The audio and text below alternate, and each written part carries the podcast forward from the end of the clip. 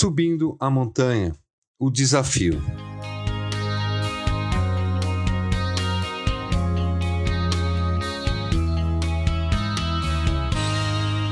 Você já parou para pensar por que os alpinistas se sentem tão atraídos por subir as montanhas? O que fez com que um cara chamado Edmund Hillary, em 29 de maio de 1953, se tornasse o primeiro homem a escalar a montanha mais alta do mundo, o Monte Everest. Eu imagino a sensação de sentir-se pequeno diante da imensidão de um gigante. Creio que o desafio que atrai o alpinista é justamente isso: o desafio. Ele sabe que terá que deixar para trás o que é inferior e todo o peso inútil, e que com força e perseverança conseguirá atingir o seu objetivo. A Bíblia é repleta de alpinistas, e podemos dizer que o mais famoso deles é Moisés. Com 80 anos de idade, Deus chamou Moisés para uma tarefa que o tornaria o grande libertador dos israelitas em um monte, o Monte Horeb, também conhecido como Monte Sinai. Moisés pastoreava o rebanho de seu sogro Jetro, que era sacerdote de Midian. Um dia, levou o rebanho para o outro lado do deserto e chegou a Horeb, o monte de Deus. Ali o anjo do Senhor lhe apareceu numa chama de fogo, que saía do meio de uma sarça. Moisés viu que, embora a sarça estivesse em chamas, esta não era consumida pelo fogo. Êxodo 3, 1 e 2. Nesta primeira experiência de Moisés, no Monte Sinai, ele provavelmente não escalou os seus 2.285 metros. Hoje em dia, no pico, existe uma capela, chamada Capela da Santíssima Trindade, onde se pensa que existiria a sarça ardente. No entanto, a hipótese mais provável é que ela estivesse onde hoje se encontra o Mosteiro de Santa Catarina, na base do monte, pois naquele momento Moisés estava pastoreando o rebanho de seu sogro, não faria sentido fazer isso no cume do monte.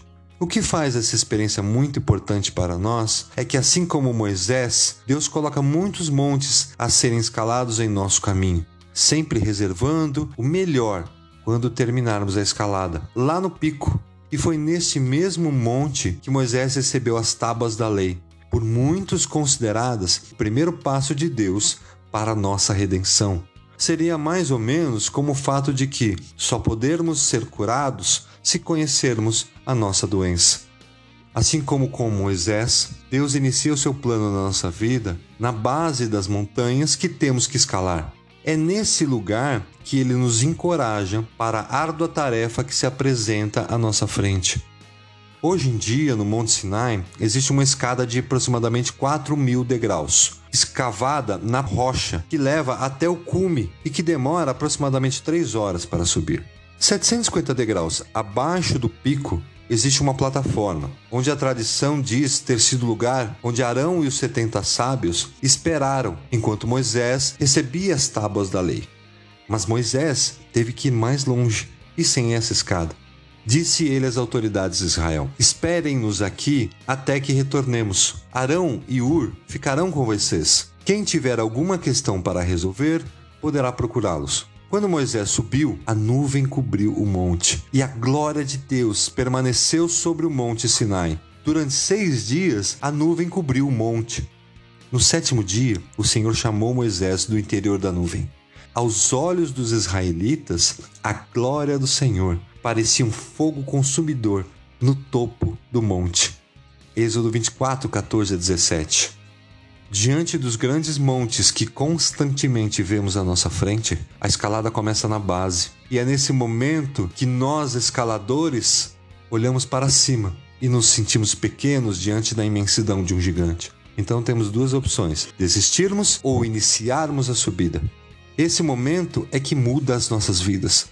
Moisés, quando foi desafiado por Deus, decidiu subir. Disse Deus a Moisés: Suba a mim ao monte e fique ali, e lhe darei as tábuas de pedra com as leis e os mandamentos que escrevi para a instrução do povo. Moisés partiu com Moisés, seu auxiliar, e subiu ao monte de Deus. Êxodo 24, 12 e 13. Se diante das enormes montanhas da nossa vida olharmos para o tamanho delas e desistirmos, isso se tornará constante e vamos ter que nos conformar em viver na base, sem desfrutar das bênçãos que Deus reservou para os que decidirem, mesmo com medo, obedecê-lo, e sem olhar para o tamanho da montanha, iniciar a subida. Essa semana, vamos caminhar junto com Moisés até o lugar mais alto do monte. Vamos encarar a montanha como um ponto de orientação e iniciar a subida. Para encorajá-lo, lembre-se que ela é um focal de força, um ponto de encontro com o Altíssimo. Não espere facilidade mas creia que o que vamos encontrar lá em cima vale a pena. Levanto os meus olhos para os montes e pergunto: de onde vem o socorro? O meu socorro vem do Senhor, que fez os céus e a terra. Salmos 121, 1 e 2.